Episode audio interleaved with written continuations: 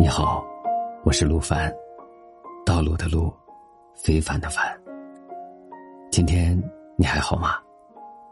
不管你在哪儿，也不管你经历了什么，我的声音都会一直陪着你。听完今天的故事，让我们互道晚安。很感谢大家的信任，很多听友经常给我发来信件，希望能够把他们的故事在节目当中分享。感谢各位的信任。今天这个故事就是听友子晨和妻子的婚姻故事。那天晚上，我回到家。妻子正在准备晚饭，我握住她的手，对她说：“我想离婚。”他看上去并没有因为我的话而不高兴，只是轻声的问我：“为什么？”我不知道该怎么回答。第二天一早，妻子提出了他的离婚条件。他什么也不要，但要求过一个月再办离婚手续。他希望在这一个月中，我们还能继续像从前那样生活在一起，一切照常。他的理由很简单：我们的儿子这一整个月都要考试，他不想。因为我们的破裂婚姻，让孩子分心，我同意了。他还提出了另一个要求。记得结婚那天，我抱着他进了房间。他希望我在这一个月中，每天都能把他从房间抱到大门。我觉得他疯了。但为了安宁的度过这一个月，能顺利的让他在一个月之后签字离婚，我接受了这些条件。自从有离婚的想法之后，我和妻子就没有过肢体接触。因此，第一天我开始抱着他从房间走到大门口时，我们都感到很糟糕。倒是儿子走在后面，边鼓掌边大叫：“爸爸在抱妈妈，爸爸在抱妈妈。”第二天，我们两个都觉得轻松了一些。我抱他时，他把头靠在我的胸前，我能闻到他发丝上的香味。我发现自己已经很久。没有好好端详他了，他已经不再年轻，脸上有了岁月的痕迹。这也许是我们的婚姻带给他的一些伤害。有一瞬间，我陷入了沉思，扪心自问：我究竟对他做了什么？抱他的第四天。我觉得从前的亲密，似乎又回到了我们之间。这是将十年的青春奉献给我的女人。到了第五天和第六天，这种亲密越来越浓烈。日复一日，我觉得抱着妻子越来越轻松了。我想。也许是已经习惯了他的体重，直到有一天早上，他试了好多件衣服，都不合身，我才发现他变得非常瘦。这才是我抱他时几乎感觉不到他体重的原因。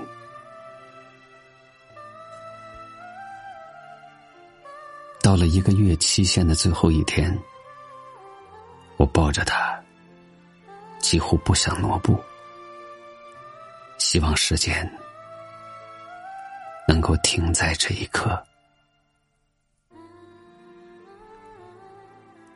在开车去办公室的路上，内心有一股力量，驱使我改变了方向，径直开到了行人胡安娜家。敲开门，看着他的眼睛，我坚定的说：“对不起，我不想，也不会和我的妻子离婚了。”胡安娜惊骇的看着我。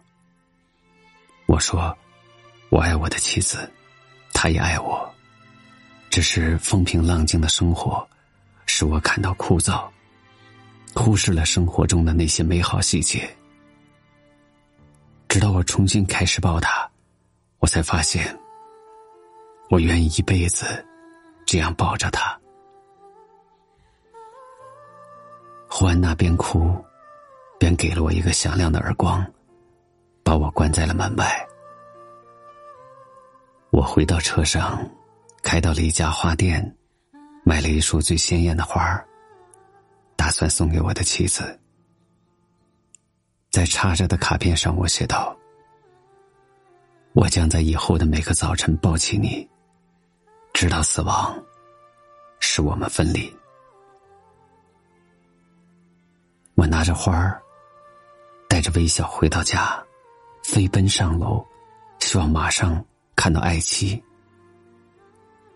结果发现，他已经离开人世。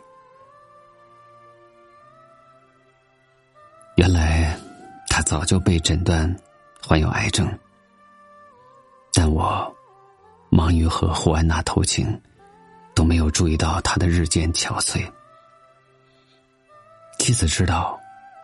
自己将不久于人世，因此，才向我提出了离婚的一个月期限，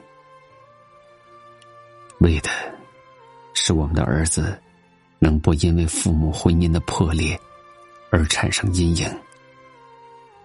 至少他知道，自己的爸爸深爱着妈妈。如果。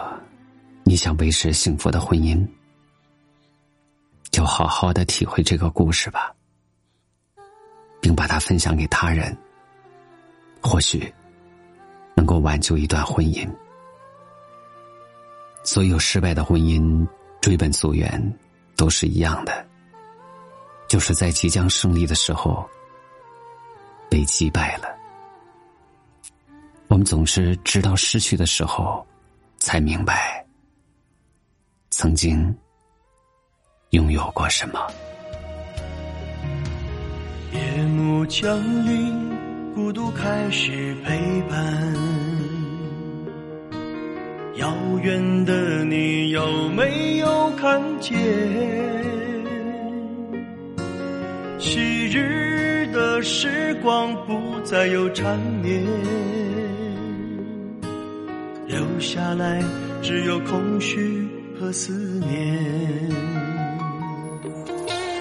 回首过去，甜美浪漫爱恋，美好回忆浮现在眼前。如果用金钱能买回昨天，绝不会让你我各守一边失去了你我已痛彻心扉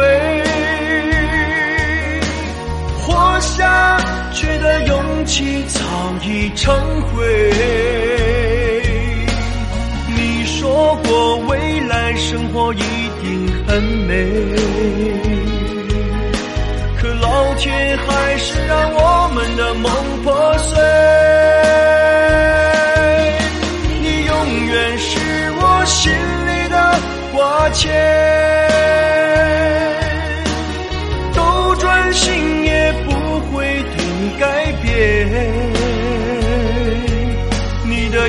一言一行还在我心间。愿你在遥远的地方过得安然。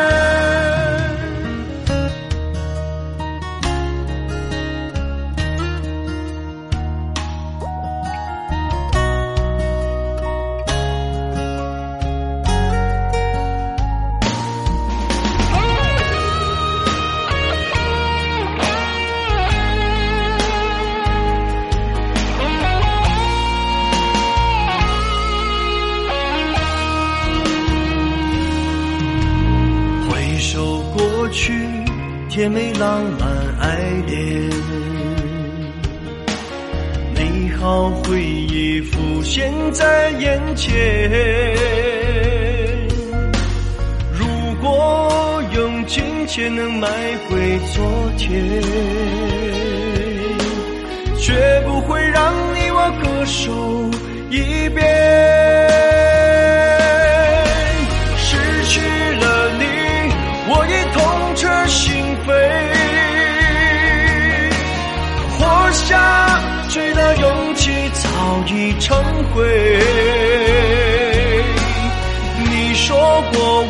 来生活一定很美，